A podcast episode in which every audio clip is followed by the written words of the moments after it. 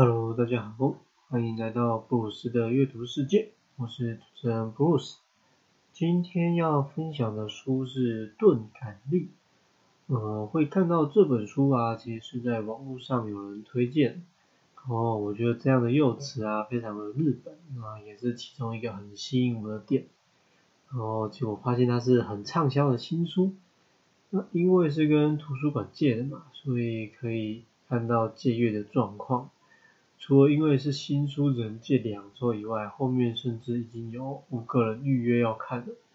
呃，庆幸自己先借到了。所以接下来会陆续分享一些畅销书吧，就是那种我其实在预约排顺位等待的书，然后其实我根本也不知道何时会到的书，所以如果你刚好想要看这本书的话，就可以先听听我导读一些内容。那这本书呢，绝对是值得找来阅读的。适合什么样的人阅读呢？老实说啊，我觉得谁都适合哎。我因为我觉得在这个世界啊，要做一个不敏感的人实在是太难了。简单说是因为环境使然啊，除非你可以打造出这样的场景，不然绝大多数的人应该还是被世界潮流推着走。那另外一个推荐大家可以看的理由，是因为我觉得在阅读的时候，其实可以特别感觉到心情上的平稳，呃，这也是蛮特别的感觉。就来开始今天的分享喽。照惯例，还是要先介绍一下作者啦，嗯，他是渡边淳一先生，呃，看了一下介绍，是在日本非常有名的文学大师。呃，可能我个人比较没有接触这方面的作品，所以就没有听过他。那他本人呢，其实在二零一四年就生病去世了，所以就又是一本 不可能跟作者当面请教的书了。不过我觉得人生就是这样嘛，啊，在这个时代，我们至少因为交通跟技术的精进，我可以有机会去读到别人很好的分享。那在这本书里面呢，其实还有一些医学角度的探讨，因为作者其中的一个身份背景是医生。呃，老实说啊，我觉得如果要探讨人类行为的部分呢，很多时候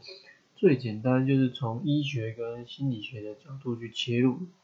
当然，这并不代表可以非常正确，只是从这两类的切角度的切入啊，就足以有可能。快速的厘清跟理解当事人的状况，那么就开始来谈这本书吧。钝感力是什么？其实就是迟钝的能力。那我个人是这样解读的，就是听起来似乎是一个不太需要刻意培养的能力啊。不过一开始有提到，就是说在这个世界啊，这个时代，你要做一个不敏感的人，应该是不容易的。为什么呢？因为首先就是有网络跟社交媒体的兴起啊。我们就来问一句：你身边或是你自己的亲朋好友，呃，有没有谁是可以不靠社交软体，然后顶多就是拿着一只手机，然后它的功能只能拨打电话或传简讯就好好活着？这种人说不定比没有手机的人还稀少。因为当你有手机之后啊，其实它比较像是一个配备啊，主体其实已经是网络。那没有网络的手机，在这个世界说不定还不能称为是一个手机，就是一个硬体的躯壳罢了。那网络对大家带来的影响，我想应该就不用多说了。也许有人会说什么 A P P 已经过时啦，不好用啦，哦，或者只是就是说。因为工作或家庭没有时间使用啊，我觉得那只是你换了一个你需要用的 A P P 而已，不代表你真的从这个大环境跳脱出来。那另外一个会让人家比较敏感的，其实跟网络差不多意思，就是呃社交互动，也就是人际互动这件事情。那么为什么说差不多会是因为需要大量使用网络的人，也是因为上面的人际互动，然后网那网络的互动跟实际互动还是有所差别，所以要一个人不那么敏感的话，除非他们有网络跟实际生活的社交需求，不然终究还是要面临这道关卡。作者在开头就提到，钝感力是一种才能，也许有些人天生就是可以这样，那有些人就是靠后天的培养才可以获得。呃，不过我想要说的是，我觉得钝感力就是一种不把专注力放在没必要的事上。我举例来说，就是在职场上，你总是会遇到一些不顺遂的时候，但那件事如果是自己不可控的，好像是的一些决定权啊、生杀大权在别人手上，那其实你是没有必要过度担心跟在意，因为你根本就不能确定到底会不会成功，跟你的努力有没有关系，对。那或者你还是会遇到一些莫名其妙的人事物嘛？那说起来可能比较无伤大雅，但是就是会让人家心情不好啊，就是一些很爱计较的同事啊，我很爱碎念的上司等等。那尤其是如果这时候别人也只是耍嘴皮子说说话而已，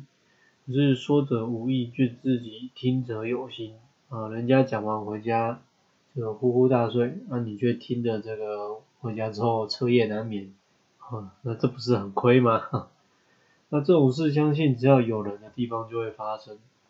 尤其是你一旦长到长大到有这个社交需求的时候，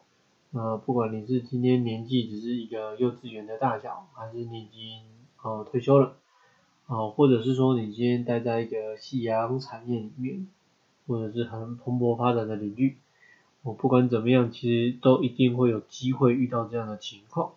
所以如果你没有很很好的怎么样钝感力，你带来的困扰就不只是会是职场压力跟经济收入而已。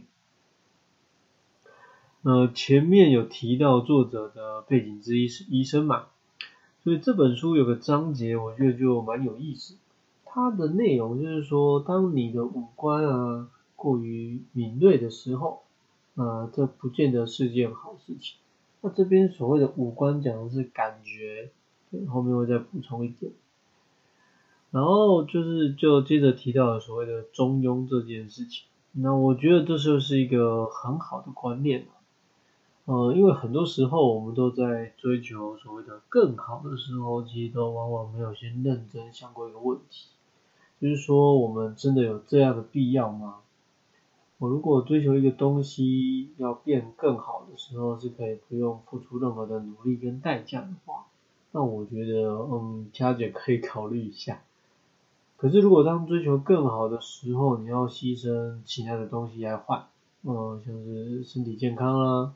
嗯，或是跟家人朋友相处的时间，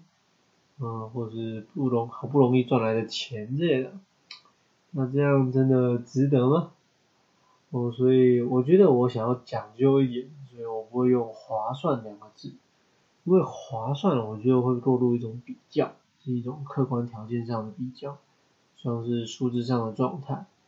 所以值得的话，这个词就会比较像是主观感受。那我们到底要用主观还是客观的角度去判断事情？呃，在个人的事物上，我觉得用主观比较好，因为感受就是感受嘛。所以在一般的情况之下，它就是真实让你有体验到。那前面有提到所谓的所谓的五官，在书里面所谓就就是所谓的五感嘛，也就是视觉、呃听觉、嗅觉、味觉，还有你的触觉，这些五感五感过于敏锐带来的不便。那我觉得这真的很有意思，虽然说我觉得这样的人应该不多哈。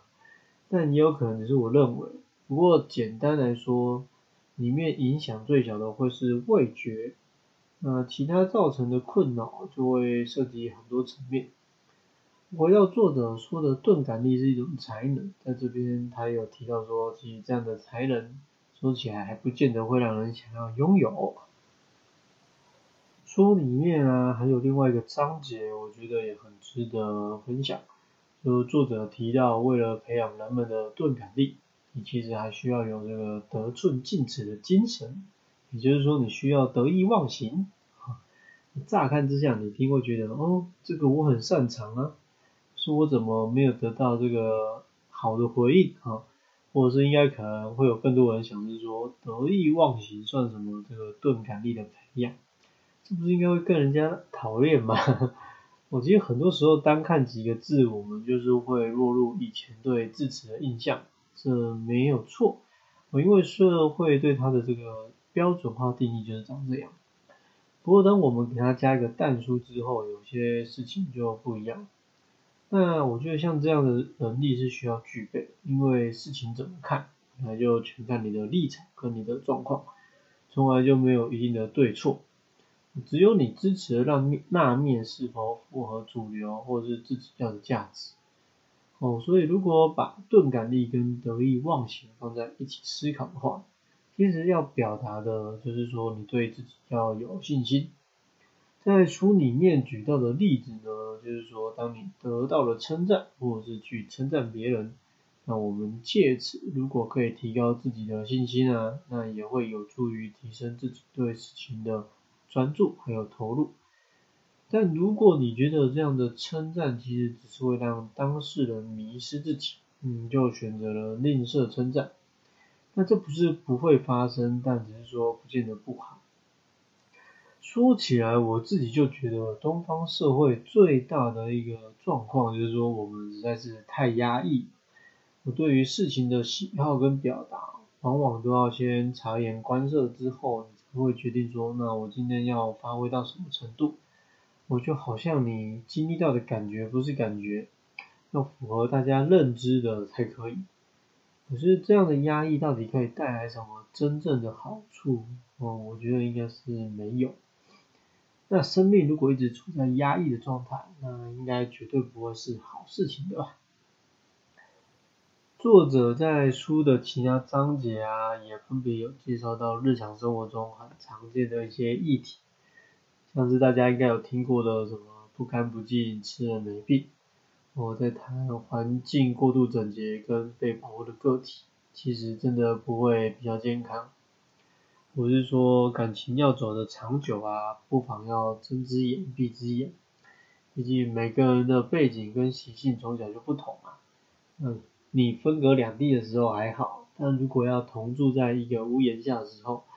如果带有自己的价值观跟你过于敏感，那对两个人往往都是伤害比较多。那另外还有一个就是钝感力，就是适应环境的能力。老实说，这个环节就我个人是最喜欢的，因为我觉得，呃，你如果是可以好好适应环境的，其实才是最厉害的。那如果你是靠着其他形式，像是让别人来配合自己呀，那环境来适应自己，大家都不是你这个人真正厉害，是你身上拥有的一些东西，哦，让你可以方便行事，呃，恣意妄为。那事实上也不是任何地方跟人都一定要看自己的脸色。我相信，就算你是世界上最有名的，还是会有人没有听过你。那到了那个地方之后，人家才不管你身上有钱或有势，或是大自然才不管你现在是怎么样，对你该来适应就是要来适应。所以如果可以到任何一个地方或一个环节，透过自己的调整去达到一个适应跟平衡，我觉得才是最值得佩服跟学习的能力。那像这样的锻炼，我觉得其实就是直接去到大自然是最简单的入门。因为大自然会除去了人为的这个复杂干扰，但现在很多人连好好的待在户外都是问题，所以如果要怎么样开始钝感力的培养，我觉得就是先离开舒适的室内环境。这本书的分享就先到这里了。哦，曾经有人建议我说，啊，你要不要考虑分享一些畅销书？那么就可以有机会把这个点击率拉高，因为我的点击率跟收听人数事实上也一直上不来，但是为了我想要分享做的这些事情准备，其实我是非常多的。可是如果是畅销书的话，我觉得还是要留点篇幅跟空间，让有兴趣的人直接去找书来看。所以针对《钝感力》这本书，我觉得确实是值得找来品尝阅读。所以在这集的分享就先点到为止了。有兴趣的话要记得去找来看喽。下一集预告，呃，要来分享的书籍是《看准就扑》。呃，说起来这应该是第一本不是我主动去找的书了，但可以跟我说是很有缘分的一本书。怎么说呢？就是我虽然不是什么棒球狂，但要聊什么运动项目是我最有感，然后也是最多东西可以讲的。棒球应该是排名前三了，所以在阅读的过程中，其实有很多内容我觉得都蛮有意思的。